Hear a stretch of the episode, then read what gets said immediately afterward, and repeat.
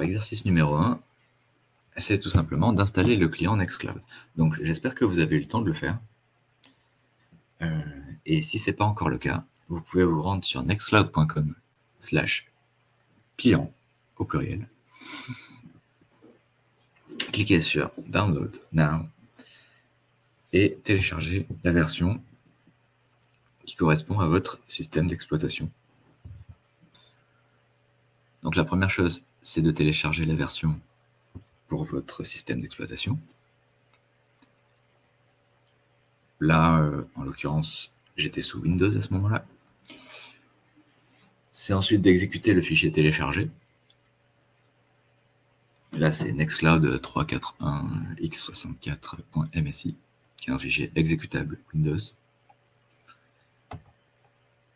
Ce qui a pour effet d'ouvrir un, un petit euh, wizard d'installation. Là, c'est très simple. On fait Next.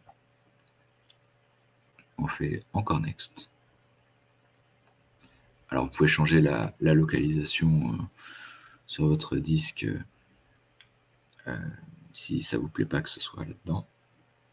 Sinon, vous faites Next. Ensuite, vous faites Install. Et une fois que c'est installé, vous faites Finish. Et avec la petite, case cochée Launch Nextcloud, comme ça, ça le lance directement. Malheureusement, le wizard est en anglais. Par contre, normalement, Nextcloud devrait prendre la langue de votre système, euh, donc français, une fois installé.